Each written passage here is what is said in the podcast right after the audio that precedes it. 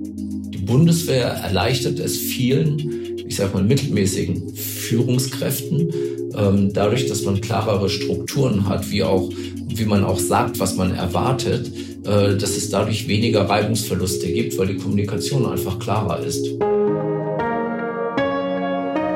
Chefgespräch, ein Podcast der Wirtschaftswoche mit Beat Balzli.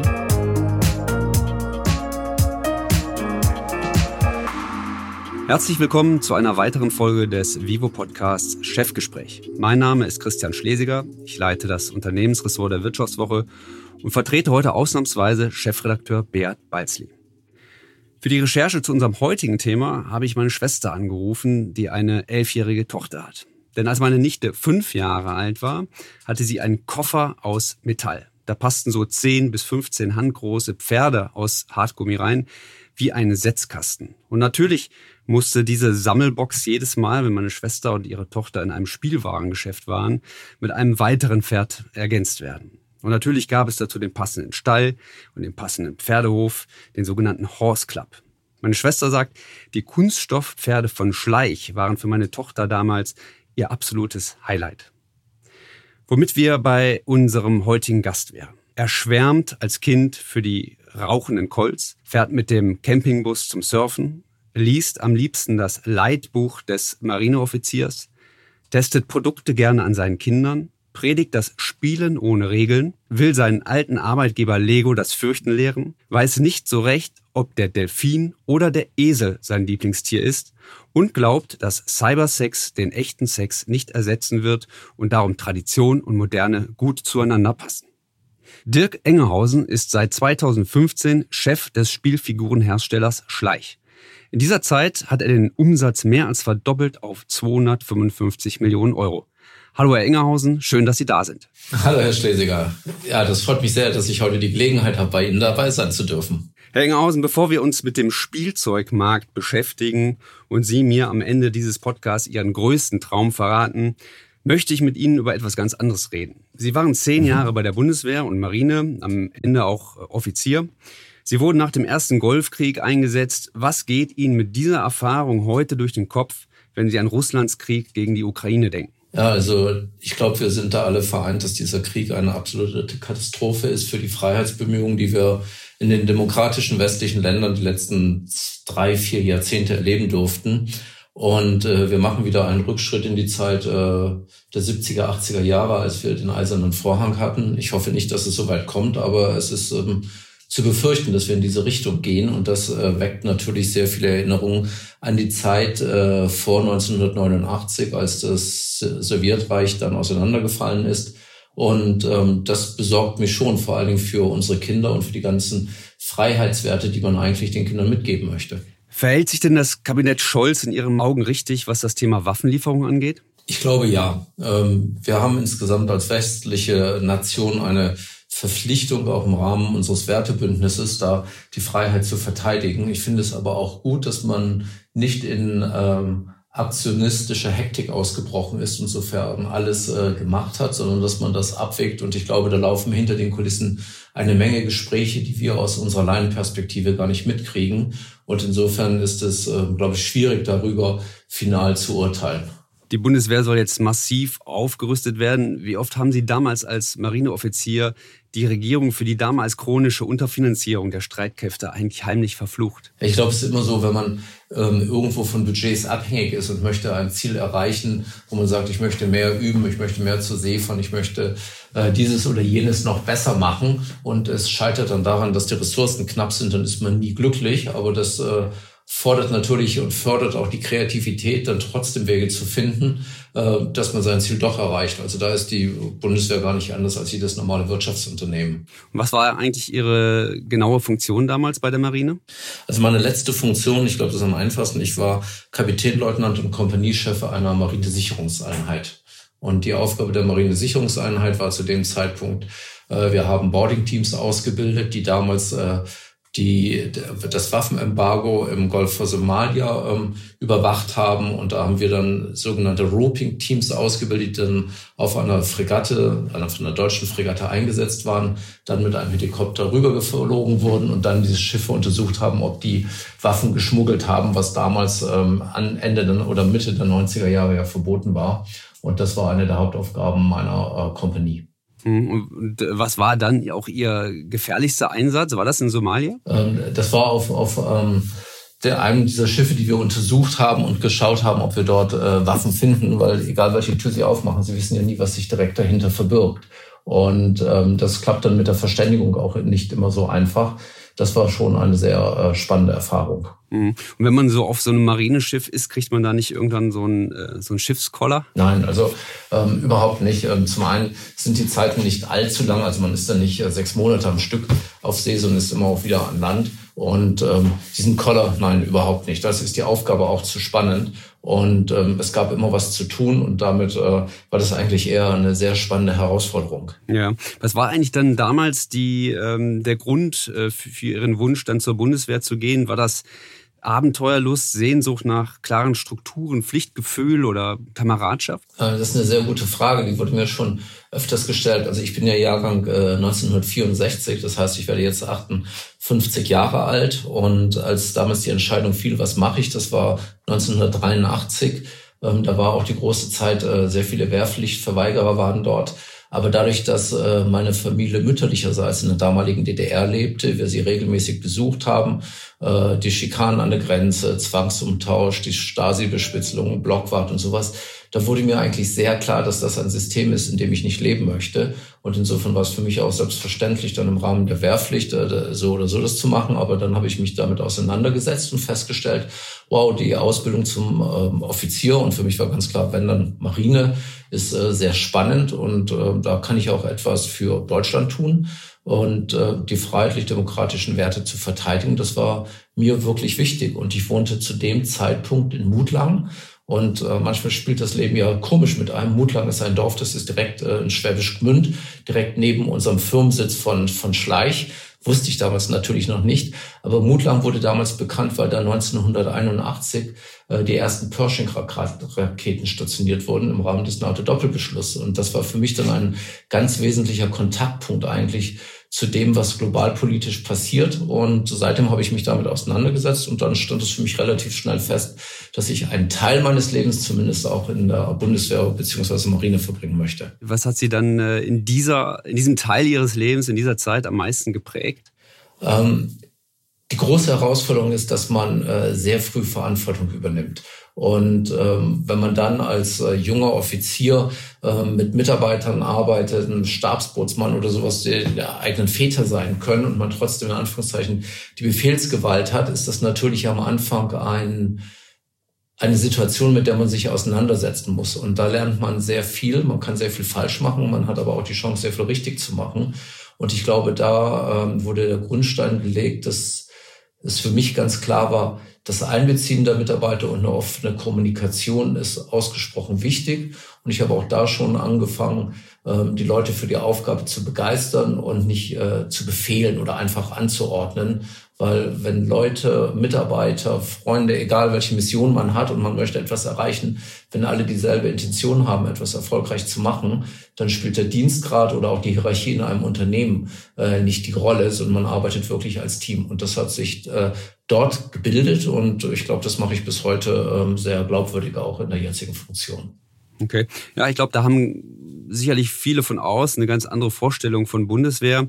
Ähm, ich meine, die Führungsphilosophie der Bundeswehr ist ja gerade wieder schwer und vogue. Ähm, nach Corona und mitten im Krieg suchen jetzt alle nach Halt, nach dem anpackenden Troubleshooter. Äh, ist denn, ist denn der Offizier der bessere Manager? Nein, ähm, das, das glaube ich nicht ich glaube, das kann man nicht so verallgemeinern, weil ähm, der, der Manager per se ist ja auch nicht gut oder schlecht oder der Offizier per se ist nicht gut oder schlecht. Ich glaube, es kommt darauf an, äh, wie man sich der Aufgabe stellt. Und ähm, die Armee generell unterscheidet sich eigentlich nicht von jedem normalen Wirtschaftsunternehmen. Ähm, der große Vorteil in der Armee ist, die Hierarchien sind sehr, sehr klar, weil die Dienstgradabzeichen trägt jeder sichtbar. Wenn man in einem Unternehmen anfängt, ähm, das jetzt nicht mehr ganz konservativ ist, wo das nicht von lauter Schlipsträgern geführt wird und die anderen laufen eben weniger äh, in eleganten Anzügen rum, dann ist es oftmals ja für jemand, der neu anfängt, sehr schwer, sich zu orientieren. Wer macht was, wer sagt was.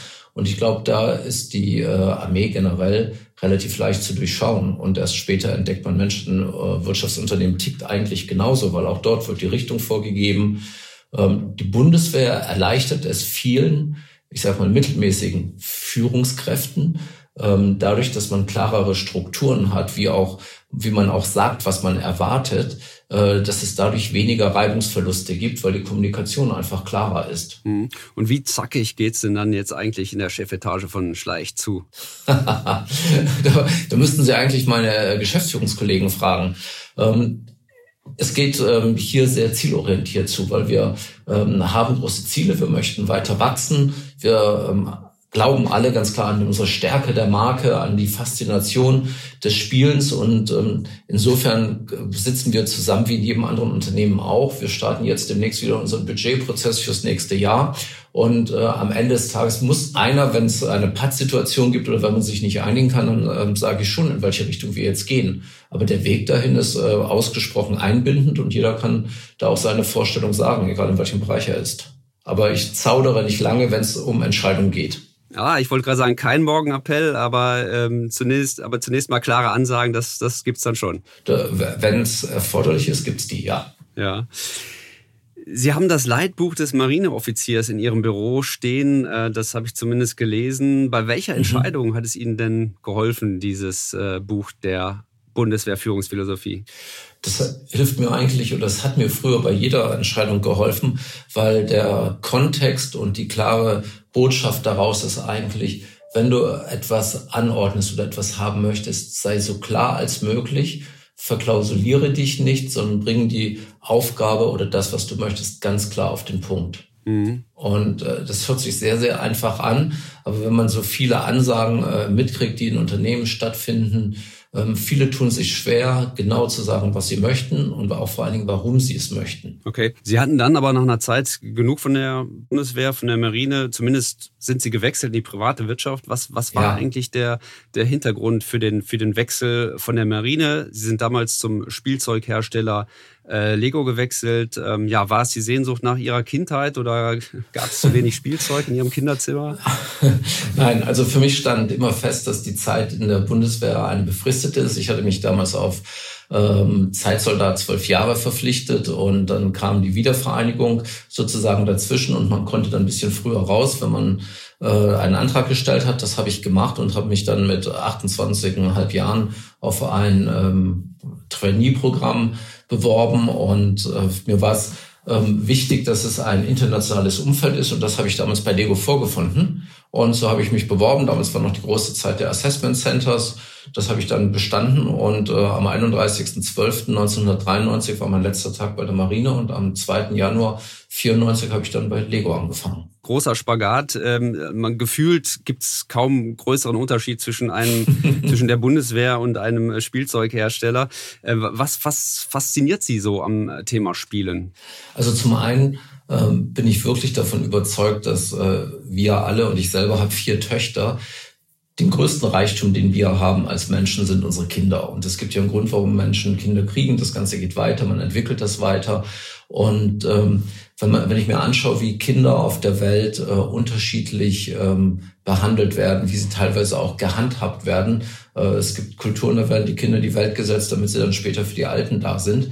Ähm, das, die Kinder haben einfach verdient, dass sie ähm, ordentlich behandelt werden und dass sie alle Entwicklungsmöglichkeiten haben, die wir ihnen bieten können.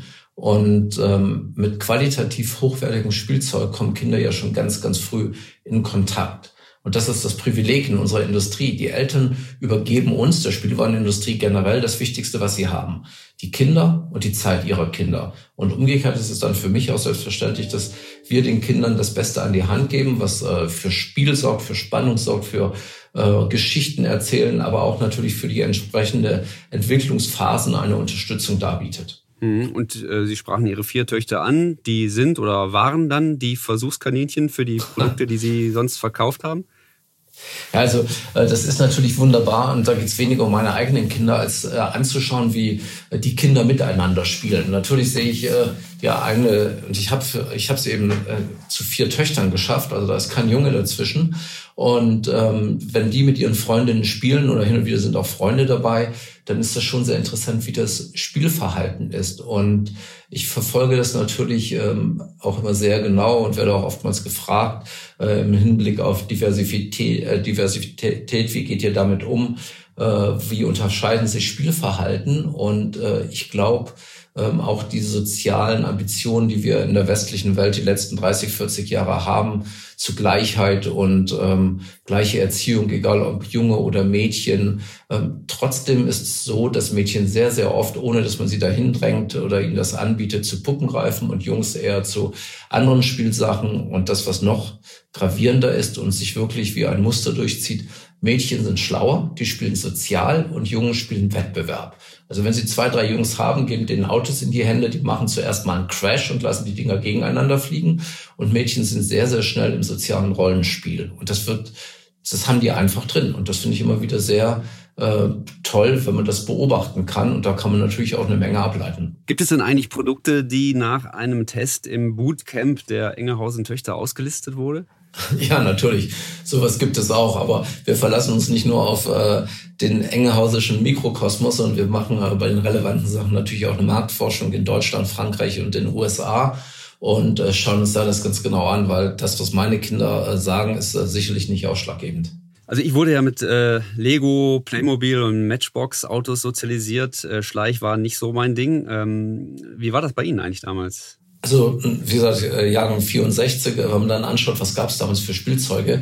Ähm, bei mir war das auch äh, von Anfang an ganz klar Lego. Und äh, später dann, da gab es Lego Technik noch nicht, da bin ich dann zur Fischer Technik übergewechselt, weil ich das auch äh, sehr spannend fand. Und dann äh, war natürlich ähm, damals auch noch sehr viel mit den Freunden in den Wald gehen, auf den Sportplatz gehen. Also ich glaube, die freie Zeit des Spielens nach der Schule war damals, und das sehen wir auch in Studien, sehr viel größer, als das noch heute der Fall ist. Also wir haben eine Studie, äh, Mitte der 70er Jahre hat jedes Kind jeden Tag noch dreieinhalb Stunden freie Zeit gehabt zum Spielen. Heute sind wir bei unter einer Stunde, weil die ganzen Eltern äh, die Zeit ihrer Kinder verplanen. Die Hälfte der Grundschulkinder kriegt schon Nachhilfe und dann müssen sie zum Ballett und zum Tennis und zum Fußball und dies und jenes. Also ich habe noch das Glück gehabt, dass ich sehr viel unverplante Zeit zum freien Spielen hatte. Wie läuft das dann im Haus äh, Engerhausen?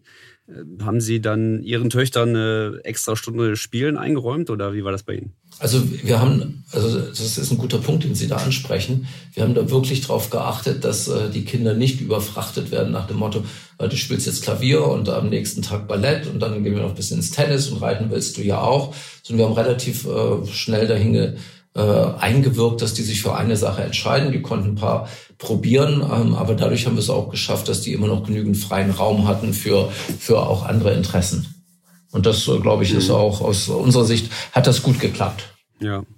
Bleiben wir noch mal ein bisschen bei Lego. Der dänische Konzern ist ja, ja das Beispiel für eine Markenikone, die sich dann aber völlig verzettelt hat, plötzlich tiefrote Zahlen schrieb und dann irgendwann auch wieder die Wende geschafft hat. Sie, Sie waren 20 Jahre dabei, glaube ich, ja. zuletzt als Europachef. Ähm, wann haben Sie eigentlich gemerkt, dass der Konzern auf Abwege kommt? Also ähm, das ging schon Ende der 90er Jahre los. Äh, wir haben da sehr viele Sachen ähm, versucht, wir haben experimentiert und haben damals äh, das vernachlässigt, was wir eigentlich am besten können, nämlich wirklich die entsprechenden äh, Lego-Steine zu fabrizieren und auch dort auf die Kreativität zu setzen. Und das ist dann eben ausgeufert, dass man angefangen hat, eigene äh, Uhren herzustellen, dass man verschiedene ähm, Bereiche angegangen ist. Man hat selber angefangen, äh, Videogames zu produzieren. Also all das, was nicht die sogenannte Kernkompetenz ist. Und damit hat man natürlich extrem viel Komplexität und Kosten mit in das Unternehmen reingebracht. Und das äh, führte dann zu einer ähm, ja, Kompliziertheit und Komplexität kann ja gut sein und Prozesse unterstützen, aber es war eine Kompliziertheit, die dann nicht mehr handelbar war und ähm, die dann auch rigoros äh, angegangen wurde. Hm. Können Sie sich an ein Produkt erinnern, wo Sie damals schon das Gefühl hatten, ah, ich weiß nicht, ob das jetzt das richtige Produkt ist für, für Lego? Ähm, ja, natürlich. Also wir hatten mal ganz äh, früher äh, bei Lego Duplo äh, Lego Dolls rausgebracht, also Puppen, die ähm, für Kinderhände, so für zwei- bis vierjährige Kinder, da waren, das passte aber überhaupt nicht zu Lego, weil auch die entsprechenden Häuser im Format nicht zu dem gepasst haben, was man kannte. Und das wurde dann auch sehr, sehr schnell wieder eingestellt. Dann hatten wir, hatten wir mal ein Experiment gemacht. Lego Duplo war in deutschsprachigen äh, Raum als auch im kontinentaleuropäischen Raum ganz, ganz wichtig für alle Kindergartenkinder war aber in den USA nicht erfolgreich und dann wurde Lego Duplo gestrichen und daraus wurde Lego Explore gemacht und damit hat man all die traditionellen äh, Käufer vor den Kopf gestoßen, die nach Lego Duplo suchten und die haben das auch gar nicht verstanden. Das war sehr teuer, aber wurde nach 18 Monaten dann auch wieder zurückgedreht. Also da hat zumindest haben wir damals beweisen können, dass wir auch aus Fehlern lernen und die auch wieder schnell korrigieren können. Hm, okay. Lego ist ja, glaube ich, auch relativ stark in die Elektrifizierung von, ähm, von Spielzeug gegangen. Ähm, Elektronik galt ja damals äh, auch als Bedrohung für die analogen Spielsteine. Sie haben mal gesagt, das sei kein Problem. Äh, Cybersex verdränge ja auch nicht den echten Sex. Ähm, so kam es dann ja auch. Ähm, was war die Hauptmaßnahme, die die Wende dann bei Lego brachte? Also die Wende war, dass man sich von der großen Kompliziertheit und Komplexität wieder auf das besonnen hat, was man kann. Lego hatte damals ähm, 16.000 verschiedene Elemente. Also jeder Baustein, wenn Sie so einen Achtknopfstein nehmen, in Rot ist ein Element, der in Grau ist ein zweites Element, das Ganze dann als Platten. Es gab 16.000 Elemente und äh, die kosten natürlich eine ganze Menge und man probiert dann möglichst viele dieser Elemente in möglichst viele Sets reinzubringen. Und ähm, aus diesen 16.000 Elementen wurde dann über Nacht, ähm, waren nur noch 6.000 zur Verfügung. Und das hat die ganze Komplexität rausgenommen. Es gab eine ganz klare Richtung. Alles, was nicht Kerngeschäft war, wurde äh, über Nacht eingestellt, sodass sich die ganze Organisation wirklich wieder auf das Kerngeschäft konzentrieren konnte. Und parallel dazu ähm, hatte Lego auch Glück, weil ich glaube, zu jeder unternehmerischen Tätigkeit gehört bei allen Anstrengungen auch immer noch ein Quäntchen Glück, dass die relevanten Lizenzen, die man gezeichnet hatte, also Star Wars und Harry Potter und zum Teil auch damals noch Ferrari, dass die wirklich durch die Decke gingen und besonders Star Wars und Harry Potter auch dazu beigetragen haben, dass Lego dann als wirklich als globale Marke sichtbar wurde, was sie davor noch nicht war. Mhm. Es lief dann am Ende auch wieder wirklich gut. Sie sind dann aber irgendwann weggegangen. Warum, warum eigentlich? Ja, ich bin Ende 2013 weggegangen. Ähm, 20 Jahre sind natürlich eine lange Zeit. Ich habe dort unwahrscheinlich viel lernen dürfen und ähm, Lego ist auch heute noch eine meiner, wie man immer so schön sagt, eine meiner Love Brands. Ähm, aber nach 20 Jahren wurde es mir einfach auch langweilig, weil man kennt alle Strukturen, man kennt seine Kollegen, man weiß, wenn äh, der eine etwas sagt, wie wird der nächste darauf antworten. Und ähm, ich wollte einfach einen neuen Reiz haben. Und insofern ähm, würde ich heute sagen, habe ich alles richtig gemacht, weil das, was danach passiert ist, fand ich weniger spannend. Okay, interessant. Aber ähm, nach Lego kam dann ja auch äh, Chibo. Sie haben damals als äh, Vertriebschef angeheuert. Ich glaube, den Job haben Sie dann auch recht schnell bereut, oder? Äh, be Nein, bereut habe ich das überhaupt nicht. Ähm, die Idee war, ähm, ich, äh, in der Anbahnung äh, des Jobs bei Chibo hatte ich sehr viele Gespräche mit Michael Herz, einem ganz, ganz äh, toller Unternehmer, der sein Unternehmen natürlich mit absolutem Herzblut liebt. Und ähm, er fand das sehr inspirierend, was wir bei Lego gemacht hatten. Und er wollte eigentlich auch, dass wir so eine ähnliche Reise bei Chibo antreten. Und äh, das hat auch alles gut angefangen. Bloß wir äh, wurden uns nicht darüber einig, äh, was die richtige Strategie ist, um auch bei Chibo einen entsprechenden Turnaround zu machen. Und ich hatte da markenmäßig sehr radikale Vorstellungen, also eine Revolution. Und er wollte eher eine Evolution haben. Und ähm, das, was uns da ausgezeichnet hat, ist, dass wir da sehr offen miteinander gesprochen haben. Und ähm, insofern war, ist das eine Sache, die kann einfach passieren. Also insofern, mhm, ich habe okay. aber sehr viel, sehr viel lernen dürfen, auch in den zehn Monaten äh, bei Chibo. Und äh, bei mir ist es noch heute so, wenn ich irgendwo in der Stadt unterwegs bin, also ich schaue trotzdem in jede Chibo-Filiale rein. Und wenn ich äh, beim Einkaufen bin, ich gucke mir an, wie die Regale aussehen. Das ist, das geht dann sehr, sehr schnell in Fleisch und Blut über. Hm, Sie haben offen miteinander gesprochen. Mit anderen Worten, da, da flogen auch die Fetzen, nehme ich an, zwischen Herrn Herz und Ihnen, oder? Äh, nein, wir flogen nicht die Fetzen. Ähm, wir haben uns wirklich äh, hingesetzt und darüber diskutiert.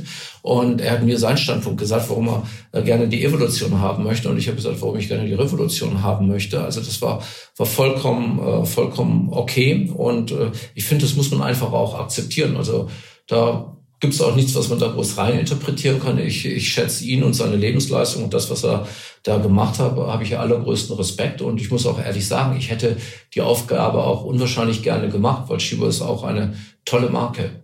Sie sagen, Sie bleiben dann auch vor den Chibo-Shops stehen. Wie sähe denn eigentlich ein Chibo-Shop aus, wenn Sie heute noch das Sagen hätten? Ganz anders. Das ähm, einfach vor dem Hintergrund, ähm, dass ich glaube, dass äh, man hin und wieder diese, dieses schöne neudeutsche Wort Disruption auch braucht, auch im Markenauftritt. Und wenn ich mir die Entwicklung des Logos anschaue, wenn ich mir äh, da manche Inhalte anschaue, die Entwicklung des Non-Food-Sortiments, ich glaube, da gibt es noch sehr viel Raum für Kreativität und auch wie die Marke gespielt wird, dass die äh, noch ein bisschen peppiger wahrgenommen äh, werden kann. Da gibt es durchaus eine Menge Möglichkeiten und das äh, wollte ich eben gerne umsetzen. Okay, aber, aber Chibo hat ja viel Non-Food, ne? Also das heißt, sie hätten das schon auch noch beibehalten oder Auf jeden Fall. sie hätten sozusagen nur den, den, den Verkauf, sozusagen die, das, das Marketing noch ein bisschen aggressiver gemacht, oder? Ja, das, das ganze Markenerlebnis, weil jede Marke oder wenn ein, wenn äh, ein Produkt zur Marke wird oder die Produktvielfalt, dann steht eine Marke ja für etwas. Und bei Chibo hat man ja auch ganz viel äh, Verbrauchervertrauen. Man hat den Kaffeeausschank, da steckt ganz viel dahinter. Chibo waren die ersten, die es wirklich geschafft haben, eine tolle Supply Chain aufzubauen. Sonst wäre es nicht möglich gewesen, jede Woche eine neue Welt äh, zu inszenieren. Also da steckt ja unwahrscheinlich viel Know-how da drin, äh, was dann aber auch kopiert wurde. Jeder Discounter hat mittlerweile zweimal die Woche, jede Woche eine neue Welt. Äh, bei Aldi, bei Lidl, die Flyer gibt es von Montag bis Donnerstag und dann ab Donnerstag. Also es ein tolles äh, eine tolle Idee wurde dann kopiert und das hat sicherlich auch dazu geführt, dass das Wachstum dann nicht so weitergegangen ist, wie man sich das vielleicht vorgestellt hat. Und dann gibt es eben Möglichkeiten, das entsprechend weiterzuentwickeln. Mhm. Sie wollten auch wachsen, äh, dann aber, glaube ich, mit Ihrer Familie in den USA, nachdem Sie bei Chibo aufgehört haben. Das habe ich zumindest so gelesen. Ähm, das ja. war, glaube ich, Ihr Plan damals, ne? Ja, also ähm, wir hatten uns dann überlegt, was machen wir als Familie und ähm, Dadurch, dass mein äh, Schwager Professor an der Berkeley University ist, meine Frau in den USA groß geworden ist, äh, liegt das für uns eigentlich relativ nahe. Und äh, die Idee war dann äh, selber in den USA eine äh, Beratung aufzumachen für amerikanische Marken, die in Europa Fuß fassen wollen. Und äh, da gibt es natürlich schon viele, die das machen. Aber das, was ich gelernt habe in meiner Zeit, ähm, ist, dass viele amerikanische Marken Europa so sehen, oh, wir gehen nach Europa. Das heißt, wir machen in London ein Office auf und das war's dann. Und äh, die unterschätzen aber die kulturelle Entfernung von London zum europäischen Festland. Das ist manchmal größer als von New York nach London.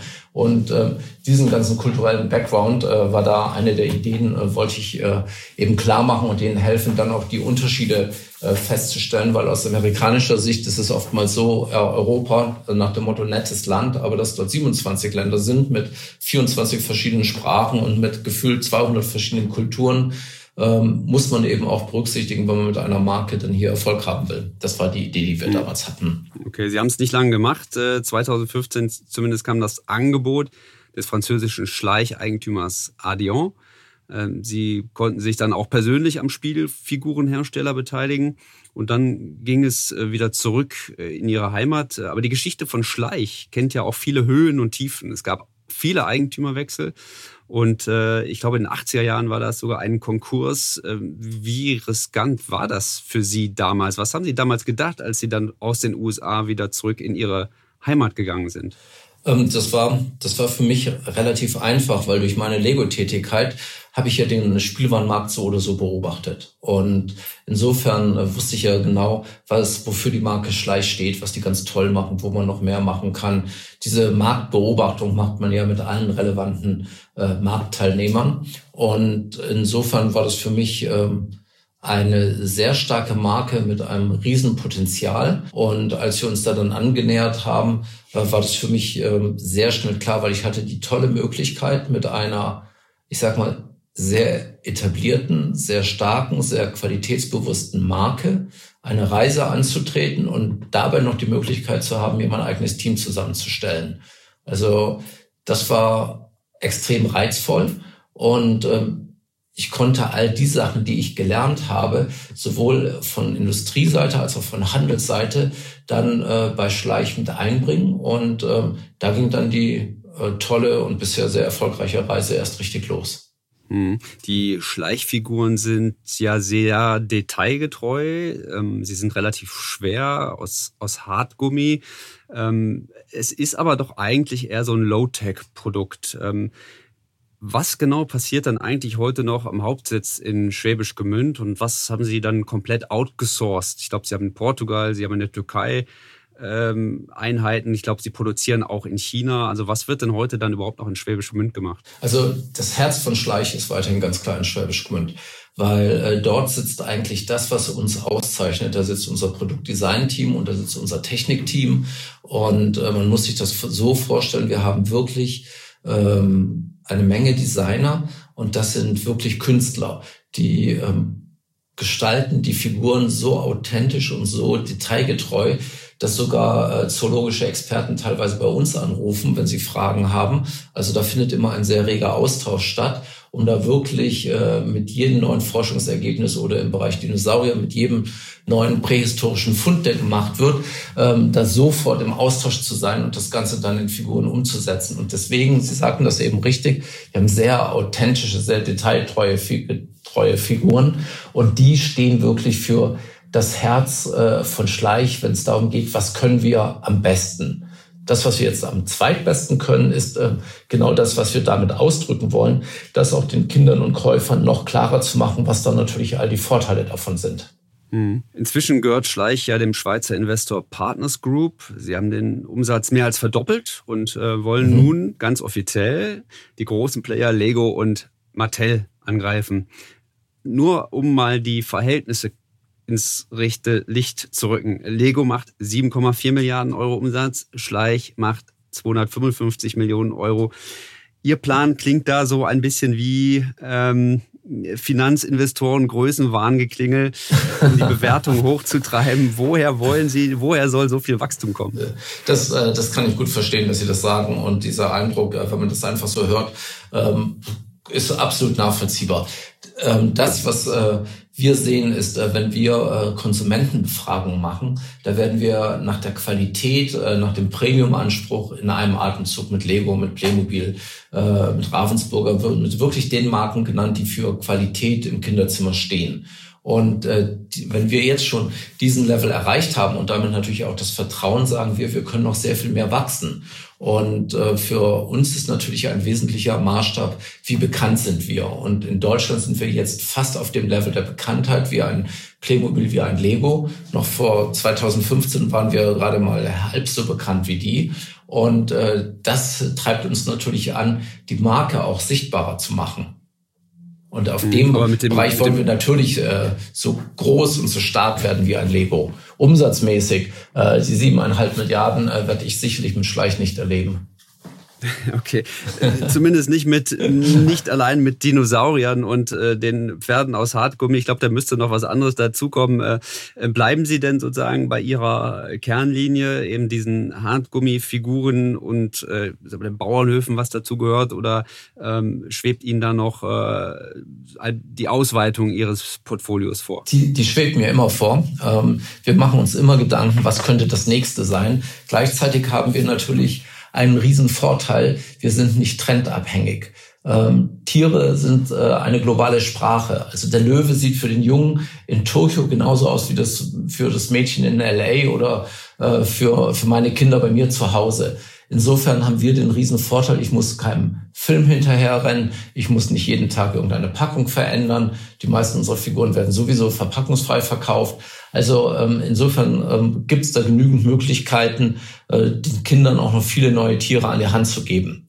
Das, was wir gemacht haben, ist, wir haben das große Universum der Tiere in sechs verschiedene Spiellinien unterteilt. Und diese Spiellinien sind heute weltweit nicht überall gleich distribuiert. Also da haben wir noch sehr viele Möglichkeiten mit dem bestehenden Sortiment auch noch signifikant weiter zu wachsen. Und alles, was dann dazu käme, wäre dann wirklich on top. Das heißt, in den USA gibt es noch nicht so viel Pferde wie in Europa oder in Japan nicht so viel Dinosaurier wie in den USA? Oder was heißt ja, das? Ja, genau. Also das haben Sie genau richtig, richtig erfasst. Äh, die Linie Horse Club, äh, die für Mädchen vor allen Dingen oder in erster Linie von Mädchen gekauft wird, ähm, was Sie vorhin auch sagten, eingangs mit Ihrer Nichte ähm, die Linie ist in der westlichen Welt ausgesprochen äh, populär, bekannt und immer in den Top Ten der Verkaufscharts. Äh, in Japan oder in Asien ist es überhaupt gar kein Thema. Dafür ist in Asien das ganze Thema Drachen und äh, Dinosaurier noch sehr viel stärker, als das im Rest der Welt ist. Also es gibt da natürlich durchaus unterschiedliche Geschmäcker. Das ist interessant. Wie erklären Sie sich das? Ähm, wenn man sich ähm, anschaut, äh, kulturell, wie die einzelnen äh, Tierrassen besetzt sind oder aber auch, was die äh, Kinder überhaupt von, äh, von ihrem Umfeld kennen. Also in Europa kennt äh, jedes Kind äh, so ungefähr die schwarz-weiße oder braun-weiße Kuh. Ähm, es gibt aber auch Länder, da gibt es die Kuh eben nicht. Und ähm, wir sehen schon innerhalb von Europa große Unterschiede. Wenn wir die Tiere anschauen, die bei uns in der Kategorie Farmworld drin sind, gibt es ein anderes Käuferverhalten in Skandinavien und in Nordeuropa, als es das zum Beispiel in Südeuropa gibt. Einfach weil die Natur schon andere ähm, ja, Klimaverhältnisse vorhält, in denen auch unterschiedliche Tierrassen dann äh, stärker oder weniger stark vertreten sind. Und das, äh, das spiegelt sich eins zu eins im Abverkauf wieder. Gibt es eigentlich Unterschiede zwischen Jungs und Mädels? Sie haben vorhin gesagt, die Mädchen kaufen eigentlich eher die Pferde, zumindest in Deutschland oder in Europa. Ähm, gibt es möglicherweise auch ein, eine Tiergruppe, die in Europa mehr von den Mädchen gekauft wird, aber in den USA oder in anderen Ländern mehr von den Jungs? Ähm wir haben eine Linie da, äh, könnte man in diese Richtung denken. Das sind unsere Dinosaurier. Also viele denken, Dinosaurier ist eigentlich nur Jungs. Äh, nein, überhaupt nicht. Also zumindest in den USA ist äh, Dinosaurier 50-50 ähm, aufgeteilt. Da haben wir ganz, ganz viele Mädchen, von denen wir auch über die sozialen Medien immer wieder Anfragen bekommen. Also da sehen wir, dass das ein ähm, sehr äh, gleichbesetztes Thema ist, wohingehend das Pferdethema aus dem Bereich Horse Club sehr, sehr stark mädchenlastig ist. Wir haben aber auch Pferde noch im Bereich Farmworld, das sind so Arbeitspferde, die man auf dem Bauernhof sieht, Haflinger etc., die werden genauso von den Jungs gekauft. Also es wurde schon sehr thematisch getrieben.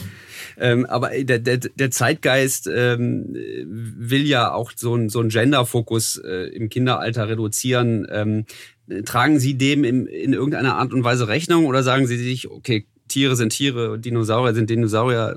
Es kauft halt mal der Junge, mal das Mädchen. Oder ist das für Sie ein Thema, dieses, äh, dieses Zeitgeistthema Gender? Ähm, also es ist für uns kein Thema, weil uns ist es egal, ob ein Junge oder ein Mädchen mit unseren Tieren spielt. Wir freuen uns, wenn die Kinder damit spielen. Und ähm, wir sind jetzt auch nicht so ausgelegt, dass wir sagen, oh, ich muss eine besondere Geschichte entwickeln, die eher die Jungs anspricht oder die eher die Mädchen, sondern äh, wir fokussieren uns auf die Tiere und äh, probieren die so gut als möglich zu machen, so dass die Kinder wirklich diese Authentizität sehen und beim Spiel schon etwas lernen und dann auch vielleicht entdecken, was sind die Unterschiede zwischen einem Abraber und einem Hafling und einem Trakehner. Und äh, das gelingt uns da ganz gut, aber da haben wir keine Brille auf. Das machen wir jetzt nur für die Mädchen und nur für die Jungs. Mhm. Die äh, Schleichfiguren sind ja relativ hochpreisig, zumindest äh, nach, nach äh, meinem Gefühl, als ich mit meiner mhm. Nichte auch mal im Spielwarenladen äh, unterwegs war. Ähm, wie groß ist denn da eigentlich die Gefahr der Plagiate? Denn ich könnte mir vorstellen, dass diese Figuren an sich vielleicht auch in etwas schlechterer Qualität, aber sie ließen sich wahrscheinlich doch relativ leicht plagieren, oder? Ähm, das ist eine gute Frage, die habe ich mir damals auch gestellt, als ich bei Schleich angefangen habe. Äh, wenn man ein bisschen tiefer reinsteigt, dann sieht man, ähm, wenn ich das in der Detailgetreue ähm, Kupf abkupfern möchte, dann wird es sehr, sehr schwierig. Wenn ich zehn Prozent der Qualität rausnehme, ist es relativ einfach. Ähm, das Gute ist, und da kommt dann wieder die Markenstärke hin, äh, die Kinder möchten eben das Schleichpferd. Die möchten nicht irgendein Pferd haben. Und wenn sie sagen das Schleichpferd, dann möchten sie natürlich auch das Pferd in der entsprechenden Qualität haben. Und ähm, insofern sind wir da schon geschützt. Und wenn man sich das anschaut, egal wie sie das machen, sie brauchen für jedes Tier ein eigenes Werkzeug. Also ähm, da muss man sich schon genau überlegen, welche Investitionen geht man da auch an. Und insofern ähm, ist das auch ein gewisser Schutz äh, vor großen Plagiaten. Mhm. Und wie halten Sie Ihre Marke eigentlich up-to-date oder immer aktuell? Ich meine, Kinder wachsen ja schnell raus. Sie sind da drei, vier Jahre Schleichkonsument. Äh, vielleicht ein bisschen länger, aber irgendwann ist dann, ja. sind sie raus, sozusagen, dann kommt die neue Gener mhm. Generation. Wie halten Sie dann die Marke dann so aktuell eigentlich? Also zum einen dadurch, dass wir natürlich auch nicht nur die Figuren haben, sondern auch äh, sogenannte Playsets, also ähm, jedes Pferd braucht einen Stall und jeder Stall braucht mehr Pferde. Also da kommt dann auch so ein gewisser Sammeleffekt rein. Und äh, wenn man da gewisse Spielwelten auch liefert und entwickelt, dann hält das die Kinder ganz grundsätzlich länger beim Spielen dabei, als wenn sie jetzt nur Einzeltiere haben. Also wir möchten die Kinder auch damit äh, kreativ inspirieren, ihre eigenen Geschichten zu entwickeln. Und wenn sie dann das Ganze in einem entsprechenden Umfeld haben, so wie sie es auch in der Natur halbwegs vorfinden, mit einem Bauernhof, mit dem Stall, mit dem Traktor und all sowas, dann verlängert das sowohl die Spielzeit als auch die Zeit des Spielzeugs im Kinderzimmer. Und Sie sitzen dann wahrscheinlich auf äh, nicht auf Mouth-to-Mouth, -Mouth, sondern auf Hand-to-Hand. -Hand. Das heißt, das wird, dann wird es an die nächste Generation weitergegeben. Das ist wahrscheinlich auch ein Teil Ihres Marketings, oder? Auf jeden Fall. Also ähm, ich glaube, das zeichnet äh, generell Premium-Produkte aus, dass die nicht einfach weggeworfen werden, sondern ich glaube, jeder ähm, hat irgendwo noch eine Kiste mit Schleichchen rumstehen und eine Kiste mit Legosteinen und die werden nicht weggeworfen, die werden vielleicht nochmal auf Ebay oder auf dem Flohmarkt verkauft, aber ansonsten werden die weitergegeben und das spricht ja auch äh, für die Qualität und die Langlebigkeit. Und da widerspreche ich Ihnen auch mit Ihrem äh, Zitat von vorhin, dass sie das äh, relativ hochpreisig finden. Wenn sie sich anschauen, sie kaufen einen Löwen oder ein Pferd für 6,99 oder 7,99 und schauen an, wie viele Stunden die Kinder damit spielen. Also der Euro pro Stunde ist ausgesprochen gut angelegt. Ja, auch eine interessante Sichtweise, ja. Ähm, wie, wie entstehen denn eigentlich neue Figuren? Also, oder, oder haben Sie jetzt sozusagen das ganze Portfolio äh, und produzieren so die alten Figuren, die es ja nun mal schon mal gibt, einfach noch in Massen weiter? Oder äh, inwieweit entstehen da jetzt neue Figuren? Gibt es da Figurenerfinder oder wie muss man sich den Job vorstellen? Ähm, nee, Figurenerfinder gibt es nicht, aber wir haben natürlich ähm, rein mechanische äh, Gründe, warum wir eine neue Figur machen. Wenn der Löwe jetzt bei uns drei, vier, fünf Jahre im Sortiment ist und wir haben gerade den Löwen, der guckt nach äh, leicht nach oben rechts, äh, kommt aus einer Spritzgussform. Diese Spritzgussform ist irgendwann kaputt und äh, ausgeleiert oder ausgelaugt. Da braucht man so oder so eine neue Form. Dann können wir sagen, wir machen dieselbe Form nochmal. Dann hat man wieder den Löwen, der nach oben rechts guckt. Oder man sagt, das ist eine gute Möglichkeit, die Position, die Gestik, die Struktur, die Position des Löwen neu zu machen. Hat dann natürlich einen neuen Löwen, weil wir auch unter ähm, Erwachsenen auch äh, mittlerweile sehr viele Sammler haben, die sagen, oh, ich möchte immer den aktuellen Löwen haben. Die haben dann ganze Löwengenerationen ähm, gesammelt und äh, das ist natürlich auch für die Kinder schön. Also wir haben da auch viel gelernt über, über das Spielverhalten und wir sprachen vorhin schon mal darüber, wenn man ein Zebra in der Savanne sieht und das trinkt, dann äh, sind die Beine vorne gespreizt, äh, leicht im Knie und der Kopf ist nach unten. Und so ein Zebra hatten wir auch schon im Sortiment. Und erstaunlicherweise hat sich das überhaupt nicht verkauft. Und wir dachten, boah, das ist ja ein ganz tolles Produkt. Und so genau wie es in der Wildnis ist, haben wir das gemacht. Naja, aber die Kinder können damit nicht spielen, weil das Ding eben den Kopf immer unten hat. Ähm, wenn das Zebra normal da ist, die Kinder spielen automatisch und beugen es nach vorne, dann trinkt es und dann können sie weiterspielen. Und äh, wenn man das weiß, dann kann man viele andere Positionen von den Tieren noch haben, äh, mit denen die Kinder dann weiterspielen können. Und dadurch hat man dann nicht nur ein Zebra oder ein Löwen, sondern man hat mehrere. Und die werden dann natürlich auch alle paar Jahre wieder äh, überarbeitet. Und auch wenn ich heute denke, den Löwen, den wir jetzt haben, und schauen Sie sich den Löwen an, der sieht wirklich fantastisch aus. Ähm, der nächste Löwe wird noch besser und noch authentischer. Und dadurch äh, haben wir auch immer einen Anreiz, das, was wir schon gut machen, immer wieder noch besser zu machen. Kopf hoch als, als Produktphilosophie, das, ähm, das ist ja auch ganz, ganz nett, ja. Äh, wie, wie viele Schleichfiguren hat denn die Familie Engerhausen eigentlich zu Hause? Also wir haben momentan in unserem Schleichsortiment 450 verschiedene Tiere und ähm, ich gehe davon aus, wir haben ungefähr 250 zu Hause. Okay, aber diese 450 Tiere, das ist das, äh, was womit Sie jetzt weiter kalkulieren oder ist da jetzt äh, die Palette nach oben offen? Nee, das ist so unser Standard äh, globales Sortiment, mit dem wir auch in allen Märkten vertreten sind und ähm, wie gesagt, wenn sich die Tiere immer wieder erneuern, äh, dann bleiben wir in etwa bei dieser Zahl. Wir würden die Zahl nur dann signifikant anheben, wenn wir jetzt mit einer ganz neuen Linie rauskommen würden. Aber in der normalen Tierwelt äh, haben wir das meiste auch schon abgedeckt. Okay, und äh, diese neue Linie steht die denn bald an irgendwann? Ähm, die steht bald an, ja. Aber Sie können, wollen oder doch, vielleicht dürfen Sie ja schon auch ein bisschen äh, sneaken und uns was verraten.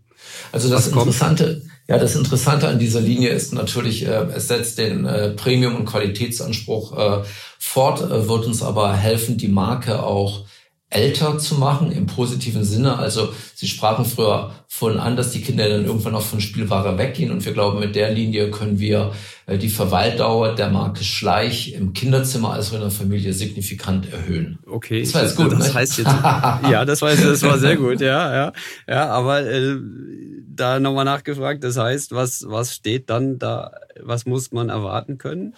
Also wir werden im nächsten Jahr eine siebte Linie rausbringen. Wir haben jetzt unser Sortiment in sechs Linien unterteilt und dann kommt eine siebte Linie raus. Tiere oder? Ja, auf jeden Fall.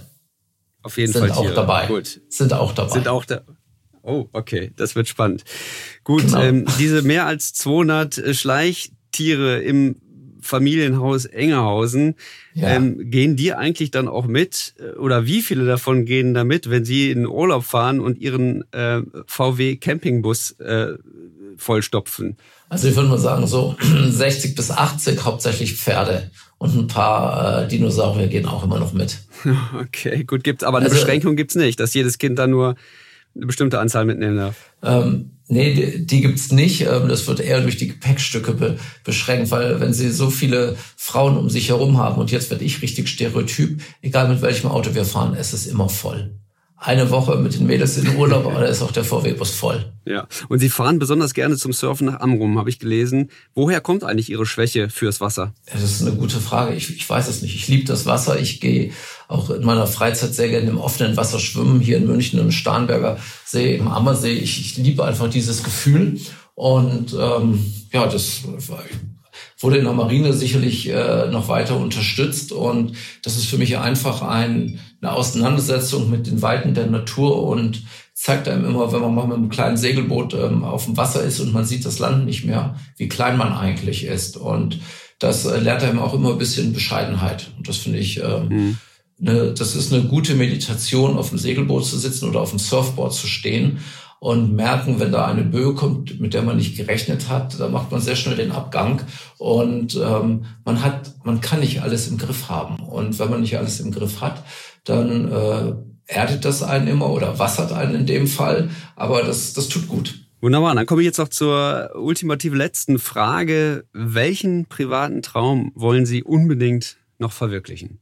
Ich möchte mich noch mehr auch außerhalb meiner beruflichen Tätigkeit sozial für das Wohl der Kinder engagieren. Und ähm, vor allen Dingen bei den Kindern, die vielleicht auch in prekären Situationen aufwachsen und die nicht den Zugang zu gutem Spielzeug, zu guter Bildung ähm, erhalten können, weil das ist einfach die wesentliche Voraussetzung. Äh, wenn wir uns auf die Kinder konzentrieren, dann wird es uns allen besser gehen. Das ist ein schönes Schlusswort. Herr Enghausen, ganz vielen Dank für das interessante Gespräch. Sehr gerne. Und wer jetzt noch wissen will, wo die Superreichen in Deutschland ihr Vermögen horten und wie sie der aktuellen Krise vorbeugen, dem empfehle ich, lesen Sie unsere aktuelle Titelgeschichte. Flüchtlinge Deluxe heißt die. Und die Wirtschaftswoche bekommen Sie zum Beispiel unter vivo.de slash chef-abo.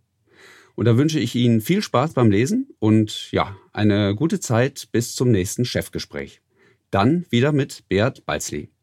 Dem können Sie übrigens immer auch gerne Kritik, Lob und Anregungen schreiben an balzli.vivo.de. Machen Sie es gut und bis bald mal.